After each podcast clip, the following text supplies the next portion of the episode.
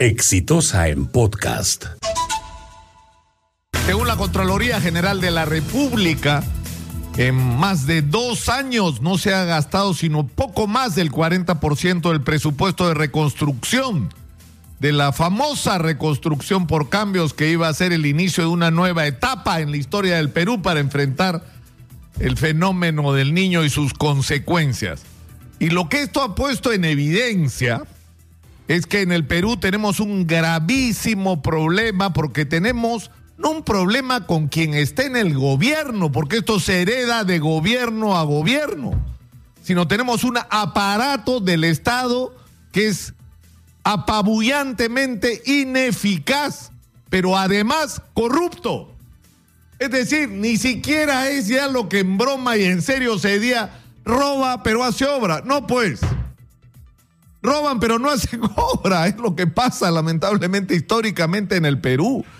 Y, lo cierto es que el gobierno ya no le puede, de Martín Vizcarra, ya no le puede echar la culpa a los de atrás. Hace tres años y medio que se ha instalado el gobierno de peruano por el cambio y por lo tanto lo que esté pasando y no esté pasando es también responsabilidad de este gobierno, no solo de los que estuvieron antes.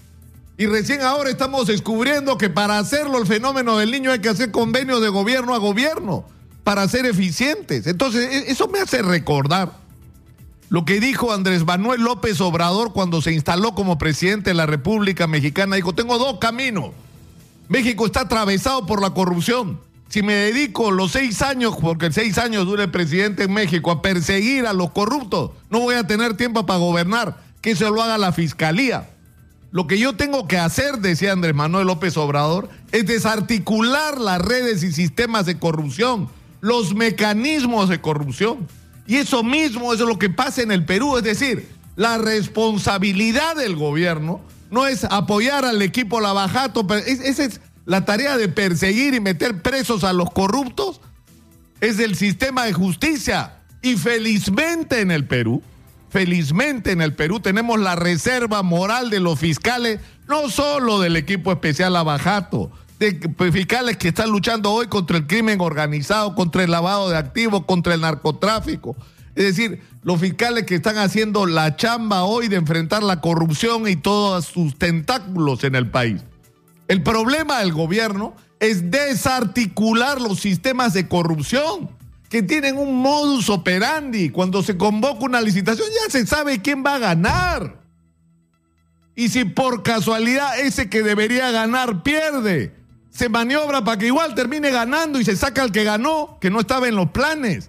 Y por lo general quien gana la licitación no es el mejor, es el que más comisión paga, porque esa es la verdad. ¿Y el, sistema cómo funciona?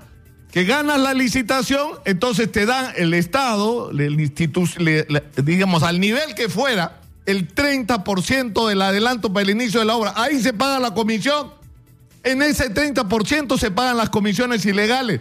Y por eso es que ocurre tanto, por eso es que ocurre tanto que no se empiezan las obras, que se demoran, que se hacen adendas. ¿Por qué? Porque a veces las comisiones son tan altas que dejan sin presupuesto a los proyectos. Y hay que pedir aumentos de presupuesto, insisto, a adendas para poder hacer lo que hay que hacer. Es decir, tenemos un sistema de corrupción instalado en el Perú. En este momento se está cobrando comisiones ilegales. ¿Cuántas obras públicas, cuántas licitaciones, cuántas cosas? Es decir, ¿cuánto de lo que está gastando el Estado peruano hoy no se está yendo en pago de comisiones ilegales?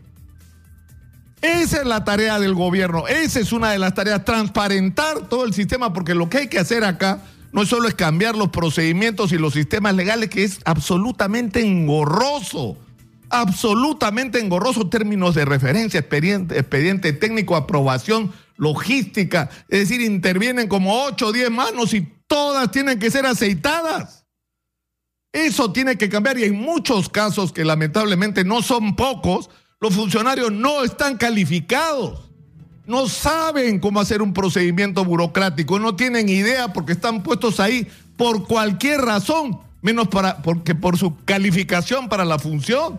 Entonces hay un montón de cosas que hacer en relación a este tema, que no tienen que ver solamente con, insisto, meter presos a los que le robaron al Estado peruano, sino desaparecer o hacer lo más difícil posible que la corrupción se reproduzca. Y esto tiene que ver, insisto, con transparencia en los procedimientos, con simplificación de los procedimientos, con publicidad de los procedimientos, con mejores sueldos para los funcionarios que toman las decisiones claves en estos procesos, con bonificaciones para aquellos que denuncien la corrupción, porque sí, señor, hay que premiar a los que denuncian la corrupción y no solamente a los funcionarios que cuando venga un empresario a ofrecerle coima lo puedan denunciar y tengan algún tipo de, premio por esto, sino a los empresarios que hagan lo mismo. Y los empresarios tienen que, porque es increíble el sistema. No es que ganan una licitación, entonces el empresario se sacrifica y de su utilidad le paga una comisión ilegal al funcionario corrupto. No, señor. Lo que hacen juntos es encarecer la obra. Es decir, está el costo de la obra, está la utilidad razonable que podía ganar la empresa y a eso hay que sumar la coima. Por eso es que todo está sobrevalorado en el Perú. Porque ni siquiera es que el empresario se sacrifica, pobrecito. No, señor. No, señor. Inflan el valor de las obras para pagar las comisiones ilegales.